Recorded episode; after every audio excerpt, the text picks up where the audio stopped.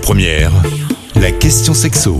Bonjour à tous, on se retrouve comme tous les vendredis sur Lyon Première pour la question sexo. Avec moi Jessica d'Espace Plaisir à Lyon dans le premier arrondissement. Bonjour Jessica. Bonjour Marie. Jessica, chaque individu chemine euh, à son rythme dans ses expériences sexuelles. On n'est pas tous au même niveau, au même moment. On a besoin d'apprendre à se connaître soi-même, connaître notre corps, nos réactions sexuelles, puisqu'en fait ça contribue à notre épanouissement. Il y a un schéma qu'on appelle la réponse sexuelle. Qu'est-ce que c'est? La réponse sexuelle en sexologie et en sexothérapie, c'est vraiment l'ensemble des réactions euh, physiologiques et psychologiques de l'homme ou de la femme qui va vraiment donc constituer ce qu'on appelle le cycle de la réponse sexuelle. Il en existe plusieurs hein, qui ont été élaborés par différents sexologues. Ça va entre 3 et 8 étapes. Les principales sont toujours les mêmes en, fonction des sexologues. Ça va vraiment de l'intérêt de la sexualité à l'accomplissement de l'acte sexuel. Et donc, euh, si on prend euh, le principal, du coup, pour les citer, du coup, donc on a euh, 8 étapes. L'intérêt sexuel, donc le fait de s'intéresser ou non à la sexualité, à des écrits sexuels, notamment les enfants n'ont pas d'intérêt sexuel, donc normalement ils n'ont pas à débuter de cycle de réponse sexuelle. Euh, vient ensuite le désir, l'élan vers euh, vers l'autre, hein, donc la pulsion qui va amener à l'acte sexuel. Ensuite donc l'excitation, c'est là où le corps va physiquement se préparer, donc l'application du vagin, le, début de l'érection, voilà, et autres euh, manifestations physiques bien entendu. On a ensuite du coup le plateau, donc c'est là où l'excitation va se maintenir à un niveau très fort juste avant l'orgasme. Donc c'est là où on peut s'amuser à faire durer le plaisir avec le point de non-retour pour faire vraiment durer euh, l'acte un peu plus long et euh, retarder l'orgasme euh, le plus tard possible. On vient donc bien entendu après donc l'orgasme, le point culminant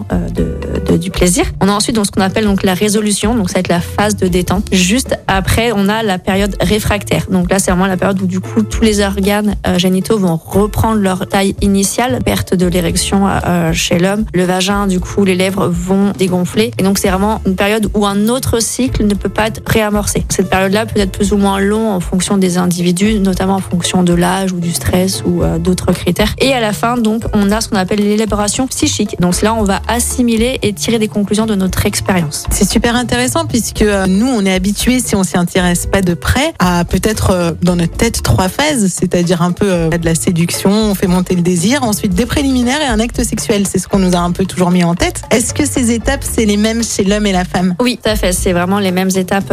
Donc le cycle sera le même chez un homme et une femme, même si, euh, selon certains sexologues, il n'y aurait pas de période réfractaire euh, chez les femmes. C'est un point qui est discutable en fonction de différents critères. Je suis pas sûre qu'on puisse en permanence pouvoir réamorcer un cycle de réponse sexuelle après avoir eu euh, un ou plusieurs orgasmes. À quoi ça sert de bien connaître toutes ces étapes de la réponse sexuelle? Alors, ça va vraiment permettre à chacun euh, et chacune de se repérer et de nommer plus précisément une difficulté sexuelle s'il y a. À noter du coup qu'un cycle ne doit pas obligatoirement être terminé pour obtenir une satisfaction sexuelle. C'est vraiment important de comprendre qu'il s'agit juste d'un outil pour se repérer, que c'est pas un outil linéaire. Par exemple, chez certains sexologues, le désir va pas être au début mais un peu plus loin, parce que du coup, on peut très bien ne pas avoir de désir, mais notre partenaire fait naître notre désir à nous après une excitation. De plus, il faut comprendre que tout désir n'est pas forcément suivi d'un acte sexuel. On peut très bien interrompre euh, notre cycle. Donc voilà, on peut terminer le cycle quand on le veut, de manière satisfaisante. On peut l'interrompre quand on le veut. L'important, c'est de pouvoir le finir si on a envie de le finir et de pouvoir l'interrompre si on a envie de l'interrompre. Du coup, euh, connaître ce cycle, cette réponse euh, sexuelle, ça permet d'avoir des rapports plus épanouissants. Et du coup, ça va permettre effectivement à chacun et chacune vraiment d'avoir des rapports satisfaisants par rapport à sa propre norme. Et donc forcément, oui, plus épanouissant parce que en adéquation avec nos envies et celles de son ou sa partenaire et nos principes euh, également. Merci Jessica d'avoir répondu à nos questions ce matin. Je rappelle que vous êtes gérante de Espace Plaisir dans le premier arrondissement de Lyon et on se retrouve la semaine prochaine. Merci, bonne journée.